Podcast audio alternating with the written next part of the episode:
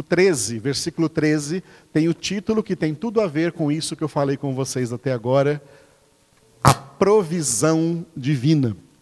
Eu tenho dito para vocês aqui nas últimas congregações que o rei Davi, que foi o inspirado por Deus para escrever este Salmo 65, ele usou os últimos cinco versículos, do versículo 9 até o versículo 13, que vamos ver hoje, para falar sobre a provisão divina. Como Deus é provedor de todas as coisas sobre nossas vidas. É de Deus que vem toda a provisão que nós necessitamos. Então, esse, esse foi o mesmo título, então, do versículo 9, do 10, do 11, do 12, e também agora do versículo de número 13. Provisão divina. O nosso Deus é provedor.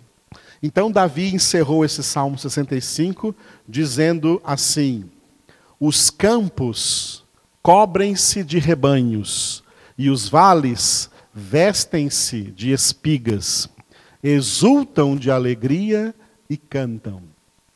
Davi descreve numa linguagem antropomórfica, ou seja, na linguagem do homem, para o homem entender, usando alguns elementos da literatura, como onomatopeia, por exemplo. Aqui, a, exultam de alegria os campos, os rebanhos, os vales se vestem de espigas, exultam de alegria e cantam. Ou seja, a natureza vibra, porque a natureza inconscientemente sabe que é obra de Deus e que é a maneira como Deus usa, a natureza é o meio que Deus usa para levantar recursos naturais para todos os seres humanos terem uma vida digna sobre a terra.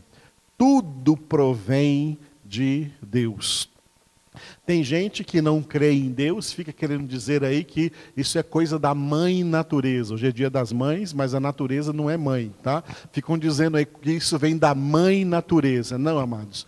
Tudo isso vem do Pai do céu, o Pai celestial. Foi isso que Tiago escreveu em Tiago capítulo 1, versículos 17 e 18. Lá no Novo Testamento, esses dois versículos de Tiago comprovam tudo isso, provando como nosso Deus é provedor e que todo bem, toda dádiva perfeita procede dele. Vou ler os dois versículos de Tiago, Tiago 1, 17 e 18. Toda boa dádiva e todo dom perfeito são lá do alto, descendo do Pai das luzes, em quem não pode existir variação ou sombra de mudança. Pois, segundo o seu querer, ele nos gerou pela palavra da verdade, para que fôssemos como que primícias das suas criaturas. Que palavra tremenda esta de Tiago e que serve como referência para entendermos esta provisão divina descrita no Salmo 65, do versículo 9 até o versículo 13. Eu coloquei de vermelho, você pode notar aí, neste, neste versículo que eu coloquei de vermelho, toda boa dádiva e todo dom perfeito são lá do alto. Eu grifei aí dádiva e dom. Dádiva e dom estão aí grifados. Toda da, boa dádiva e todo dom perfeito são lá do alto. Dádiva e dom são sinônimos, é a mesma coisa. Dádiva é dom, dom é dádiva.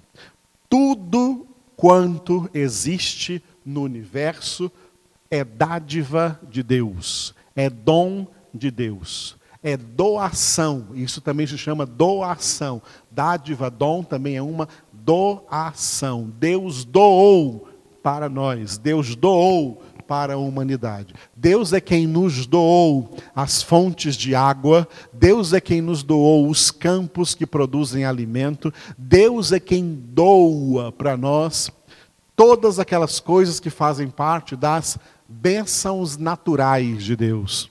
As bênçãos naturais são doações de Deus, as bênçãos sobrenaturais são doações de Deus, e a maior de todas as doações de Deus para nós, o maior dom, a maior dádiva do Pai para nós foi o seu filho Jesus. Ele nos deu Jesus.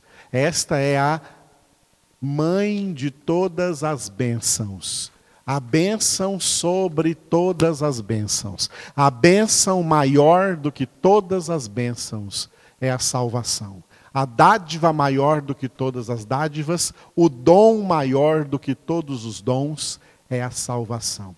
Jesus é esse dom de Deus, essa dádiva de Deus.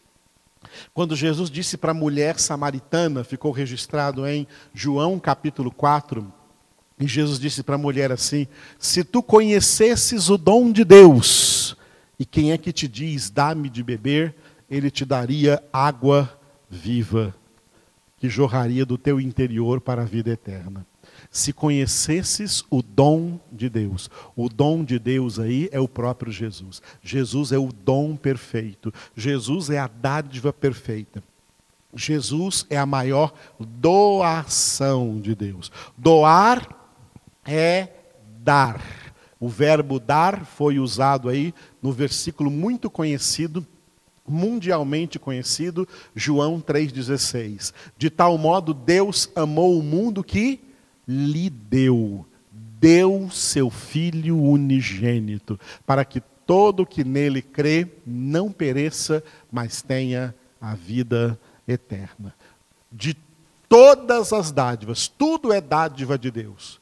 Paulo pregou em Atenas, ficou registrado em Atos 17, que Deus é aquele quem, a, quem dá todas as coisas aos homens. Deus é quem a todos dá vida, respiração e tudo mais.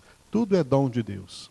A sua vida é dom de Deus, esse seu corpo aí é dom de Deus, o ar que você está respirando é dom de Deus, a água que você bebe é dom de Deus, o alimento que você alimenta é dom de Deus, a inteligência que você tem é dom de Deus, a profissão que você tem é dom de Deus, a saúde que você tem é dom de Deus para poder trabalhar e trazer o pão de cada dia para casa, e esse pão é dom de Deus. Tudo isso é dom de Deus. Não dá para tirar Deus dessa equação. Se tirar Deus dessa equação, o homem não tem nada, o homem não é nada. Tudo é dom de Deus. Mas o maior dom que Deus nos deu foi o seu filho, foi Jesus. Jesus é o maior dom do Papai do céu para nós.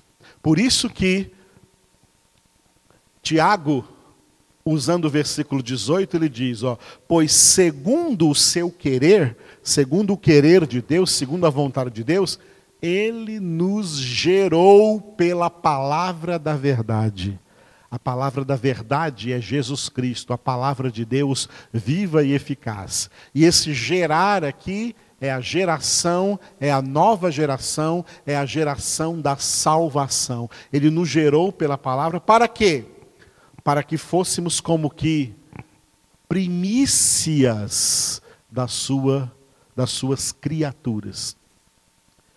Tudo é de Deus, como nós ouvimos na música que passou agora e que eu falei logo depois, citando o Salmo 24, 1, ele é o dono de tudo, ele é o proprietário de tudo, mas de tudo que Deus criou, ele quer tirar as primícias, as primícias para ele. As primícias são os eleitos. As primícias são aqueles que ele mesmo salva, gerando-os espiritualmente pelo poder da sua palavra, pelo poder da sua verdade.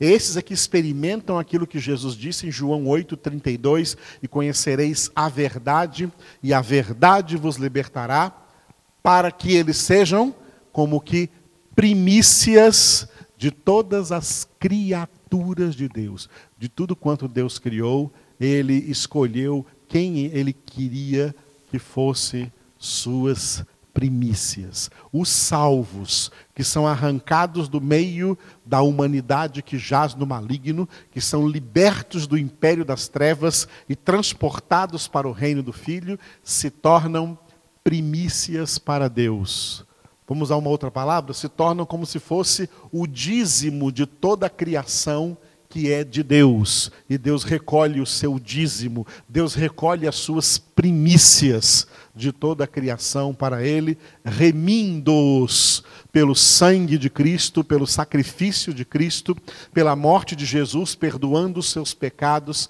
e dando a eles vida nova, vida espiritual, vida com abundância, vida eterna, porque quem tem o Filho de Deus tem a vida eterna. E é Deus quem nos doa, Deus é quem nos dá a vida eterna.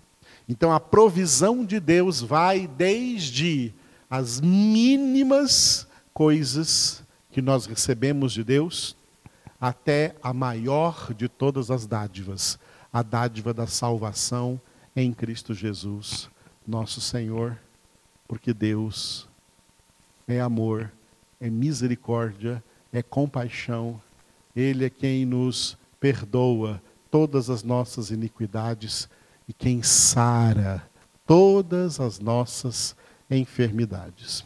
Nele nós confiamos e a Ele nós nos entregamos.